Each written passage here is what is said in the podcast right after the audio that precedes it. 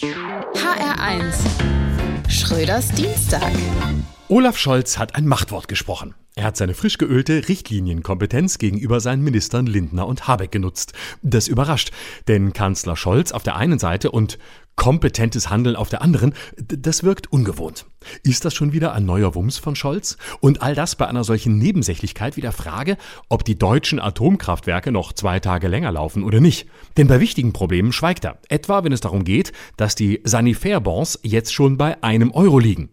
Auch an Autobahnraststätten kommt es also zu Laufzeitverlängerungen, und zwar der Laufzeit zum nächsten Gebüsch, wo das Pinkeln noch kostenlos ist. Viele Deutsche mit kleinen Blasen fordern schon von Scholz eine Pinkelpreisbremse. Und natürlich ist Scholzis Vorgehen beim Verkauf von Hafenbeteiligungen an China auch auf dem besten Weg, das nächste Machtwort zum Sonntag zu werden. Denn er überhört geflissentlich die Warnungen von sechs Fachministerien seines Kabinetts. Es scheint, Scholz macht ganz auf traditioneller deutscher Familienvater der 70er beim Abendessen. Schweigen oder Donnerwetter, dazwischen gibt's nix.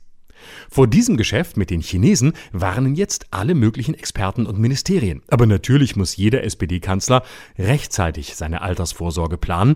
Und was dem einen sein Gazprom, ist dem anderen sein Costco. Das Problem ist, der Hamburger Hafen ist kritische Infrastruktur. Ich dachte, damit sei die Ampelkoalition derzeit gemeint.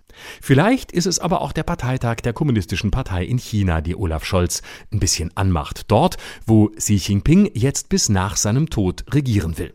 Das möchte Olaf sicher auch und dafür muss er noch nicht mal das Wahlrecht ändern. Das geht in Deutschland auch einfach so. Wenn es ihm gelingt, dass er als großer Schweigekanzler irgendwann noch von seinen Wählern so geliebt wird, wie er sich selber liebt.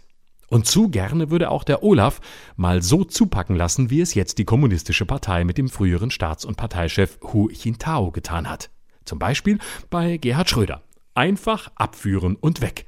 Ein Abführmittel, das führende Machtpolitiker empfehlen. Schröders Dienstag. Auch auf hr1.de und in der ARD Audiothek. HR1. Genau meins.